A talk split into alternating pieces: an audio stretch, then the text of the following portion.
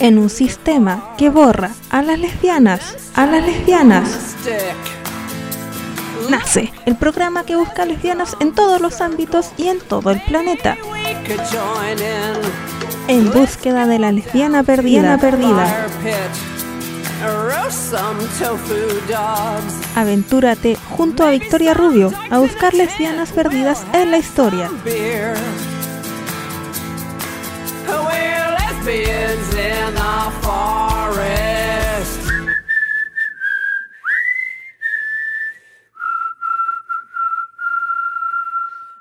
Bienvenidas a esta nueva edición de En búsqueda de la lesbiana perdida.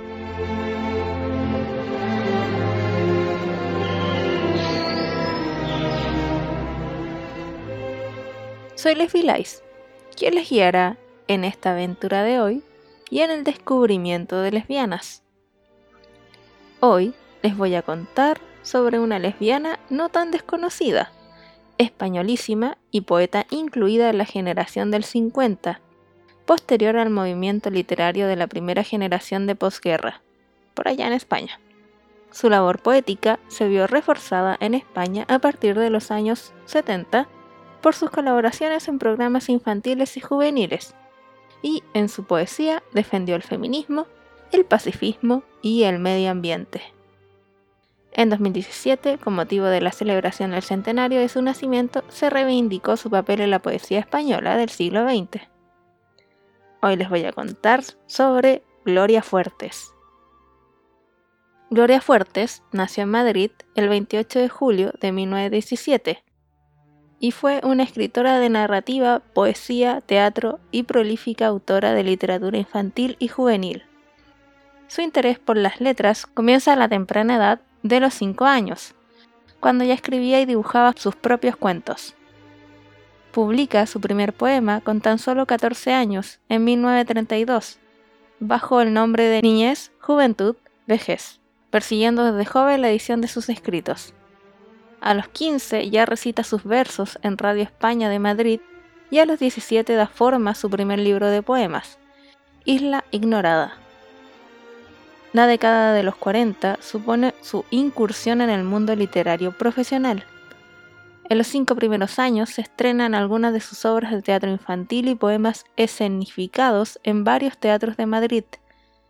Comienza a trabajar como redactora en la revista infantil Maravillas desde 1939 a 1953, donde publica semanalmente cuentos, historietas y poesías. En 1942 conoce a Carlos el Mundo de Ori, integrándose en el movimiento poético denominado postismo, participando activamente en las revistas Postismo y Cerbatana, junto a Ori, Eduardo Chicharro y Silvano Cersnesi. También colabora en otra revista, Chicas, de 1940 a 1945, publicando cuentos de humor, y en el diario Arriba con las historietas Coletas y Pelines. Paralelamente, funda el grupo Versos con Faldas junto a María Dolores de Pueblos y Adelaila Las Santas, dedicado durante dos años a ofrecer recitales y lecturas por los bares y cafés de la capital. En 1950 publica Pirulí, Dos años después, estrena su primera obra de teatro en verso, Prometeo, que le lleva a recibir el premio Valle Inclán.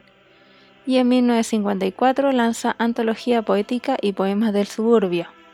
Durante estos primeros años de la década organiza una biblioteca infantil ambulante por pequeños pueblos con afán de palidar el analfabetismo y funda junto a Antonio Gala, Rafael Mir y Julio Mariscal la revista poética Arquero, que dirige hasta 1954.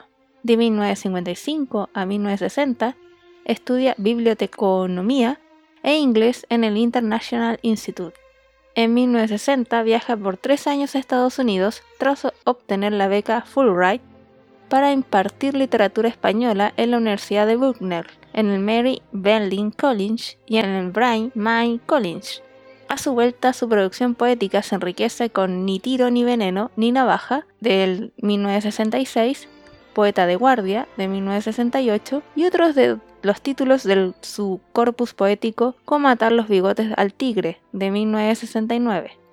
En 1972 recibe la beca de la Fundación Juan March de Literatura Infantil, lo que le permite dedicarse enteramente a la literatura.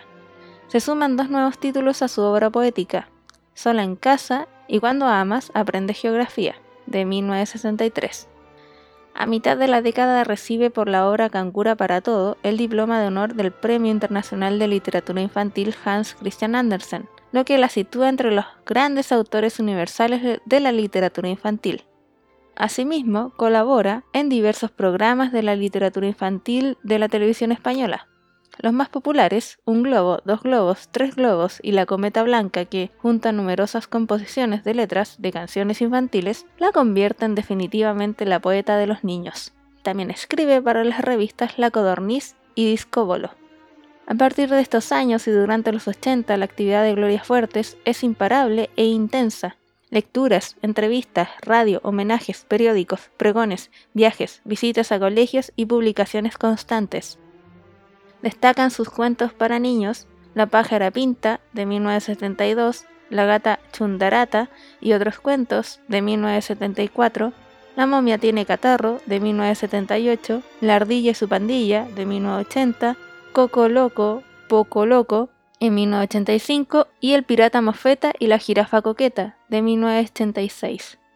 El conjunto de la obra de Gloria Fuertes se caracteriza por la ironía con la que trata temas tan universales como el amor, la soledad, el dolor o la muerte. Despuntan las metáforas, los juegos lingüísticos y el carácter fresco y sencillo que dotan a sus poemas de una gran musicalidad y cadencia cercana al lenguaje oral, su acento lírico es uno de los más personales, auténticos y distintos entre los poetas contemporáneos. La oralidad campechana y deliberadamente cotidiana la alejó del patrón poético aceptado, especialmente de los poetas culturistas, expresa la investigadora Sharon Keefe Ugalde de la Universidad de Texas.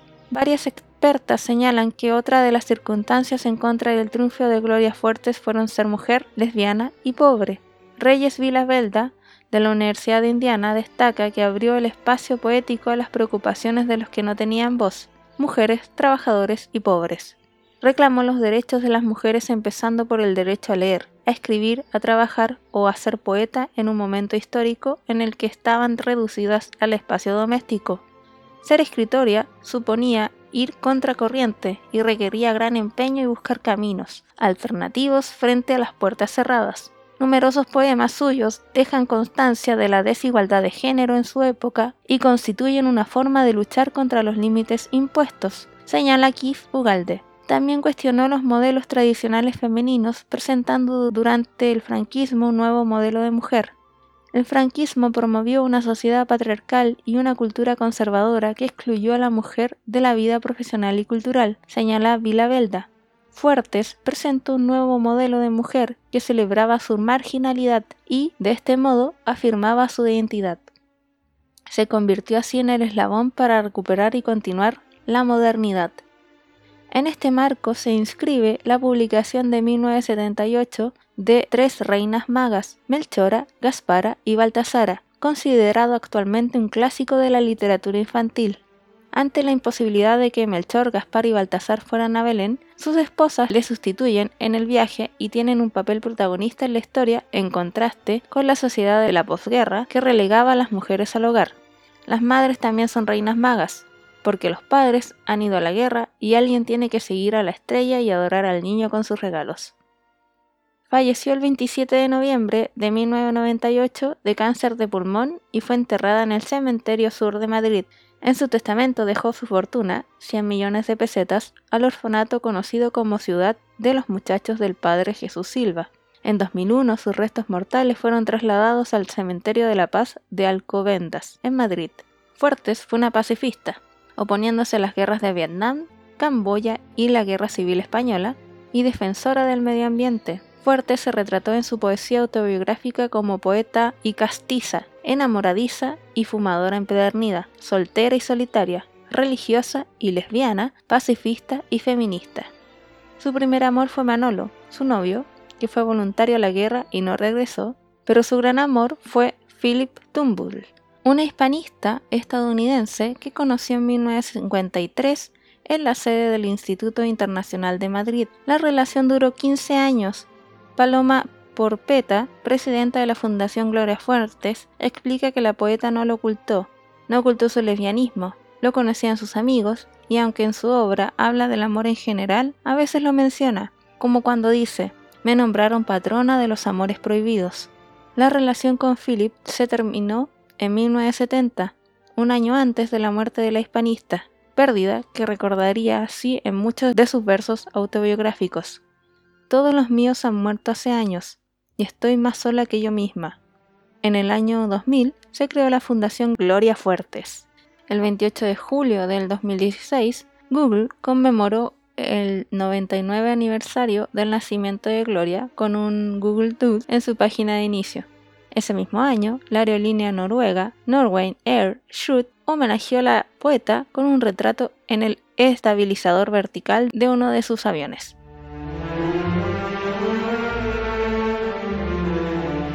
¿Conoces lesbianas que estén presentes en el arte, música, ciencia, cómics, literatura, cine u otra forma de creación o acción y sientes que es necesaria de conocer en este mundo?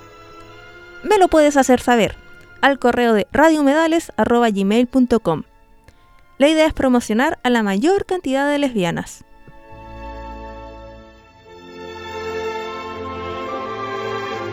Lamentablemente hemos llegado al final de nuestro microprograma. Les agradezco a quienes me escuchan siempre y las dejo invitadas a seguir escuchando Radio Medales. Nos vamos a quedar con la nota autobiográfica leída por la misma Gloria Fuertes y me despido.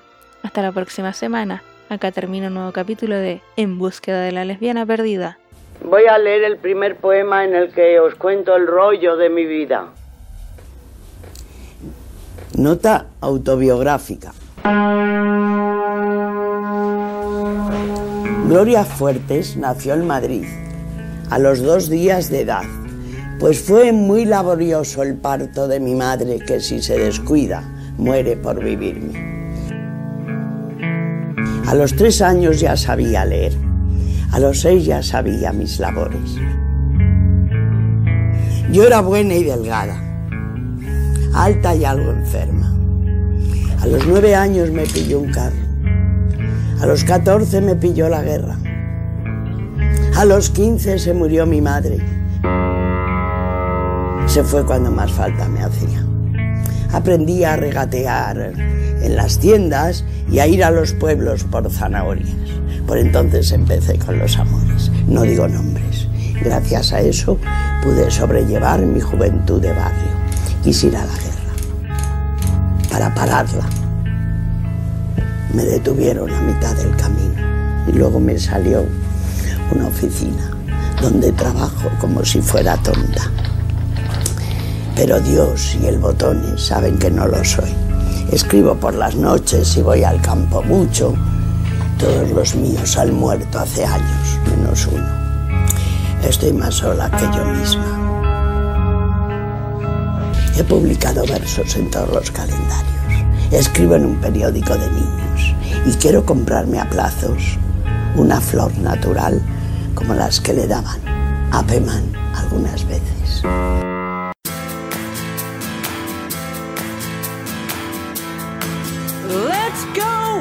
en un sistema que borra a las lesbianas, a las lesbianas. Nace el programa que busca lesbianas en todos los ámbitos y en todo el planeta. En búsqueda de la lesbiana perdida. perdida. Aventúrate junto a Victoria Rubio a buscar lesbianas perdidas en la historia. in the forest.